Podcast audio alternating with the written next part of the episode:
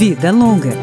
Dicas para uma maturidade saudável, com Cláudio Ferreira. As projeções do IBGE sobre envelhecimento são de que em 2019 a população com mais de 65 anos no Brasil chegue a 9,5% do total. O Instituto Brasileiro de Geografia e Estatística também já anunciou que no ano passado acabou o chamado bônus demográfico, uma oportunidade que o país perdeu de ter mais gente fazendo parte da população economicamente ativa do que aposentada. O programa Vida Longa comemora sua centésima edição, promovendo um debate sobre o assunto. Estão aqui conosco os deputados Denis Bezerra, do PSB do Ceará, vice-presidente da Comissão de Defesa dos Direitos da Pessoa Idosa, e Dr. Luiz Ovando, do PSL do Mato Grosso do Sul, que é cardiologista e geriatra, além do Dr. Tiago Póvoa, presidente da Sociedade Brasileira de Geriatria e Gerontologia no Distrito Federal. Dr. Tiago, que políticas públicas que o Brasil precisa implementar ou consolidar para dar uma boa qualidade de vida para essa população que conquistou o direito de envelhecer. É um prazer estar aqui com vocês, com seus ouvintes. Como você disse, nós estamos perdendo o bônus que tínhamos de um tempo atrás. O Brasil, é, ao contrário do que muito se pensa, evoluiu muito nos últimos tempos através dos estatutos. O Estatuto do Idoso é uma ferramenta interessante que foi desenvolvida nos últimos anos, na última década, que ampara o nosso idoso uh, de uma forma regimentar, através da legislação. Mas, como tudo no Brasil, a gente tem que partir do papel para a prática. E a cultura do envelhecimento tem que ser criada na nossa população. E essa cultura ela é desenvolvida através de medidas educacionais, de respeito ao, à pessoa idosa e o fomento de, de políticas públicas que protejam esses vulneráveis, que ao fim e ao cabo, no fim da vida, com frequência, esses idosos eles são uh, parte importante da renda social das famílias e elas ficam fragilizadas por estar à mercê aí do cuidado de, de terceiros.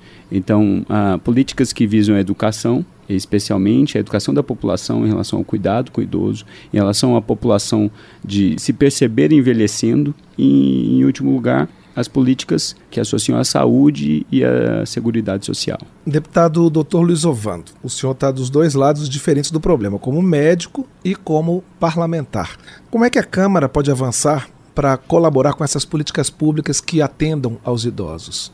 Cláudio, inicialmente os meus cumprimentos aos debatedores, doutor Tiago, doutor Denis, né, a você que comanda a nossa entrevista aqui. Eu tenho experimentado uma sensação interessante aqui na Câmara.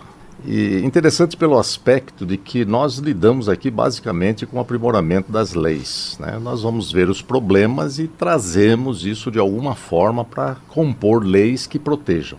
E vocês podem observar, eu já não sou muito jovenzinho, né? embora esteja numa faixa etária razoável em termos de saúde, mas nós temos deixado de lado os princípios e temos nos preocupado muito com lei. Claro que eu vim aqui exatamente para isso. Então, essa questão da valorização do idoso, da situação, da questão, vamos dizer assim, parlamentar, eu quero oportunamente trazer isso para uma discussão mais voltada a princípios como disse o doutor Tiago, nós precisamos valorizar o idoso. Nós temos no mundo sociedades extremamente, até simples, né, como os Unzas, né, que vivem mais de 90 anos, 100, cento e pouco. Os okinawanos japoneses, né, que é a sociedade mais longeva documentada, isso exatamente por valorização do idoso e das suas práticas. E aqui na América do Sul, os Wicabambas, né? aqui no Equador, em que eles também vivem muito. E o que, que a gente vê de comum nessas sociedades? É a valorização do idoso.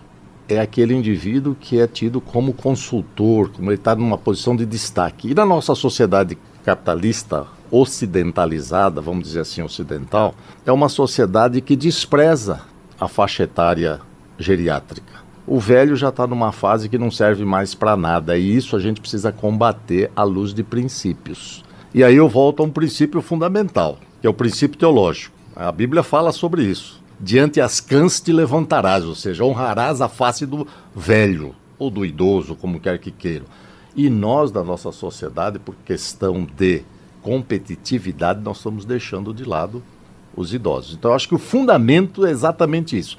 Nós precisamos aqui, na questão médica, claro que eh, o doutor Tiago já comentou, nós vamos comentar basicamente sobre isso, mas nós precisamos valorizar como sociedade a faixa etária mais idosa. Deputado Denis Bezerra, o senhor é um dos mais jovens aqui do grupo e está na Comissão de Defesa dos Direitos da Pessoa Idosa. Que assuntos são prioritários na comissão para tentar melhorar a vida dos nossos idosos? Eu quero primeiro agradecer aqui a oportunidade de estarmos é, nesse centésimo é, edição do programa Vida Longa, cumprimentar ao Dr. Tiago, ao meu colega Dr. Luiz Ovando, e a você, Cláudio, por conduzir tão bem aqui esse, esse programa bastante importante na sociedade brasileira hoje, que vem envelhecendo uh, de forma muito rápida, inclusive passando alguns países eh, desenvolvidos em termos de agilidade no envelhecimento. Uh, a comissão do idoso, da qual eu estou fazendo parte, tem a honra de ser o vice-presidente, o primeiro vice-presidente ao lado da deputada Lidice da Mata, que também é do PSB, vem pautando nesse momento as suas, as suas ações é, em alguns problemas que são recorrentes na, na sociedade brasileira em relação ao idoso, que nesse momento em que nós estamos vivendo a reforma da Previdência, é um item que está bastante recorrente, é uma preocupação nossa lá da comissão de como esse, essa reforma vai impactar a vida é, dos idosos, da, da, da, pessoa idosa, não somente do idoso, mas da sociedade como um todo, da pessoa também portadora de deficiência. E recentemente nós temos tido na mídia visto um problema é, que trata justamente da aposentadoria do idoso que é os empréstimos consignados. Né? Então, vem sendo uma prática recorrente que vem causando um desconforto, um malefício para o idoso, é, no sentido da violência psicológica da viol e, em alguns casos, até chegando à violência física naquele idoso. E nós estamos procurando mecanismos, é, inclusive faremos audiências públicas em relação a esse tema para entendermos melhor o, mecanismo de ação, uh, seja das instituições financeiras, seja uh, de agentes bancários, uh, em relação à concessão e à renovação desses benefícios que causam, primeiro, a dependência econômica do idoso em relação aos empréstimos e causam posteriormente essa, essa violência psicológica e a violência uh, chegando à violência física. É, doutor Tiago, o senhor falou anteriormente de cultura, não é? O brasileiro, em geral, ele não tem uma cultura de prevenção de doenças. A gente acaba, principalmente nós homens, né, a gente acaba correndo atrás dos problemas de saúde. É possível mudar essa mentalidade nos serviços públicos de saúde, por exemplo, para atender melhor essa população que vai envelhecer? Sim, isso é possível e, felizmente, é, não, não é tão difícil assim passa, como o Dr. Luiz Ovando colocou, mais uma vez sobre cultura e educação. É, nós, é, ao avançar de outros países, inclusive, nós temos um sistema único de saúde que é tão criticado, mas é tão importante para o cuidado é, da nossa população. Especialmente a população mais frágil, a população mais pobre, a população de grupos que são os elos mais fracos da corrente, como a, a primeira infância e como os idosos e o fim da vida.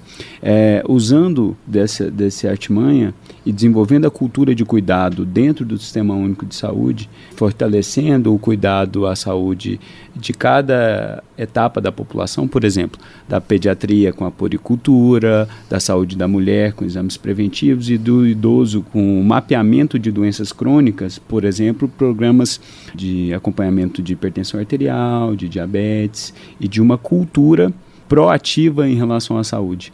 Né? Nós temos que ter uma cultura, sim, de prevenção, e eu acho que o caminho, como eu coloquei, o instrumento para isso é o fortalecimento do sistema de saúde que temos, né, e o desenvolvimento cultural dentro, de, dentro dessas entidades que, veja, é preciso pouco para desenvolver essas políticas. É fomentar nas estruturas que, que já existem, formando novas estruturas, e a cultura do profissional que está lá na ponta, que vai direto até a casa daquele idoso, que orienta a sua família, que mede a sua pressão. Esse profissional que a gente deve aqui centralizar a figura do médico, né? Porque existe o técnico de enfermagem, o nutricionista, o enfermeiro, que nesse papel exerce um, um, um, acompanhamento fundamental. Esse profissional ele pode entrar na casa do, do paciente idoso, observar as suas fragilidades e trazer o, o, aquela pessoa para dentro do sistema, integrá-lo em palestras, integrá-lo numa orientação nutricional,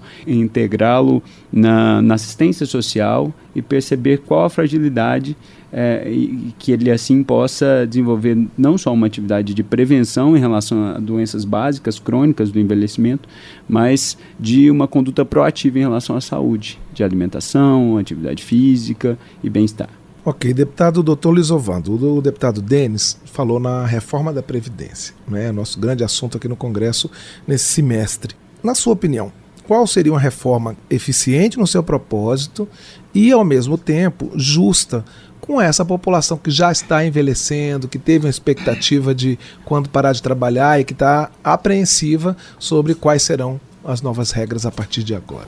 Eu sou do fim da década de 40, de 1940. E eu me lembro quando menino, a gente falava assim: Fulano tem 50 anos. Eu já vi uma imagem de velho. Esse cara tá perto de morrer. De pijama. Pijama, não fazia nada e tal, enfim. Então era muito comum você ter famílias muito grandes, né? 5, 6, 7, inclusive a natalidade na época, né, da década de 50, 60, era de 6,2 filhos por mulher. Hoje está 1,6. Você precisa de duas mulheres para ter três filhos. Equivalente. Então, houve uma mudança da demografia. E a perspectiva de vida, a expectativa de vida na década de 40 era em torno de 42,7 anos. Muito baixa. Por isso eu estou dizendo, quer dizer, eu tinha aquela ideia, o cara está com 50 anos, está velho. E o indivíduo não passava de 60, a gente via isso. Por uma série de situações. Né? Houve uma inversão demográfica da década de 30 para cá. O indivíduo morria de doenças infecto-parasitárias, hoje ele morre de doenças degenerativas, que ele pode, hoje está na mão dele, decidir o caminho que vai seguir. E aí o hábito. Se a gente não ensina a criança a ter bons hábitos, dificilmente você um, terá um idoso com bons hábitos. Consequentemente, ele vai continuar tendo aquela ideia cultural de que você é próspero quando você come churrasco todo fim de semana, quando você toma refrigerante, toma cerveja e tal, e isso leva à obesidade. A obesidade é uma situação que está na base de todos os problemas degenerativos. Então nós temos que ensinar. Felizmente já existem programas baseados nisso. As crianças lá na tenra idade, na escola, já estão sendo instruídas para isso. Aí nós vamos voltar à questão, por exemplo, qual a perspectiva de vida hoje? 75 anos. Qual é a perspectiva de vida para 2030, daqui a 11 anos? 90 anos. E aí? Nós vamos ficar fazendo aquele discurso prosélito de que nós não podemos mudar a Previdência?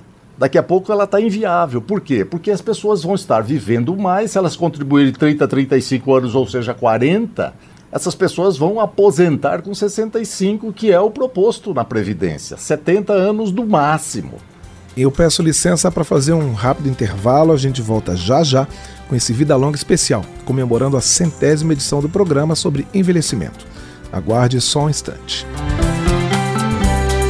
Vida Longa, com Cláudio Ferreira.